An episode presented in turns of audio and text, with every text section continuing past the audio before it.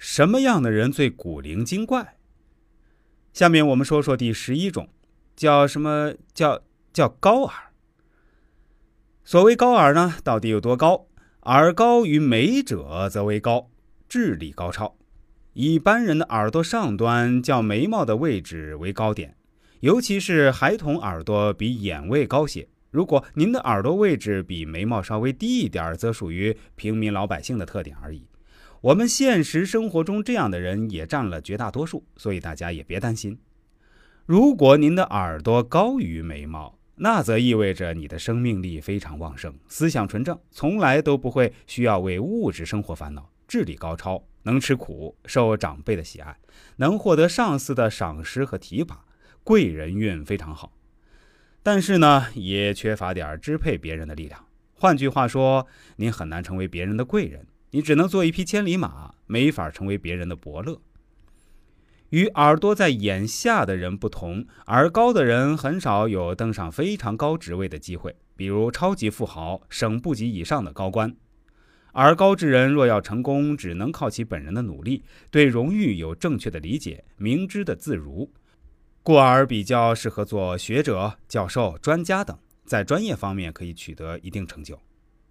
下面说第十二种低耳，这个就很好理解了。所谓低耳，就是耳低于眉毛的人。如果耳朵的位置比颧骨还要低一点的话，那这样的人具有统御和领导的才能。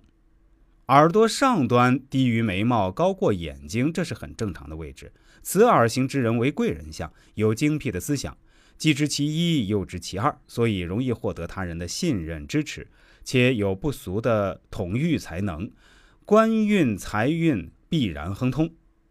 但如果耳朵的位置过于低下，则可能变成骄傲、任性或破财，并且沉溺于物欲与口口，因此事业没有什么成就，属于平平凡凡的人。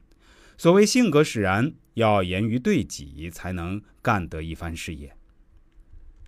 第十三种，耳廓突出的人，都是处事积极者。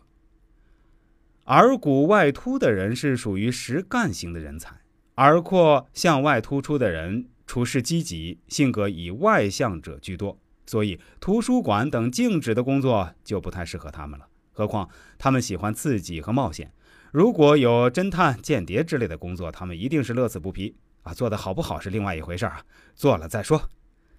在他人眼里，他们可能具有反叛个性，而且他们的审美观独特，不是常人所认同。其实他们头脑敏捷，手段麻利，工作勤快，处事比较稳当，得心应手，办事效率也极高，心里绝不胡思乱想。但是常言道：“金无足赤，人无完人。”耳骨外凸的人通常是事无巨细，不分主次，总让人觉得自以为是，好辩，是不好惹的角色。所以在人情世故上，还是要谦逊一点。第十四种。面不见耳的人，什么意思呢？就是别人从正面看是看不到他的耳朵的。这样的人时运一般都比较好，因为脸孔侧面的肉特别多，从正面看过去时，几乎使耳朵完全看不见。这就是民间面相师口里的所谓“正面不见耳”的人。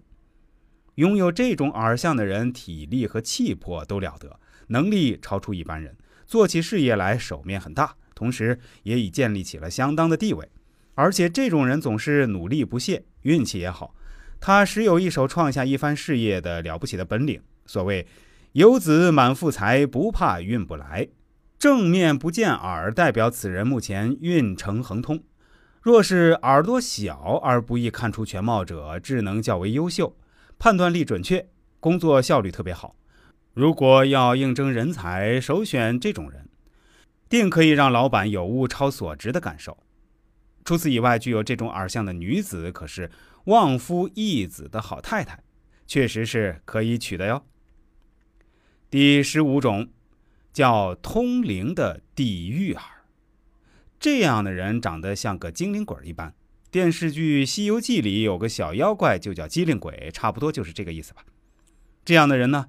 头脑灵活，脑子运转速度快，而且他们对于那些小道消息啊，特别的灵通敏感，是很佳的资料搜集者。所以最适合于成为资料搜集员、记者或者政治家。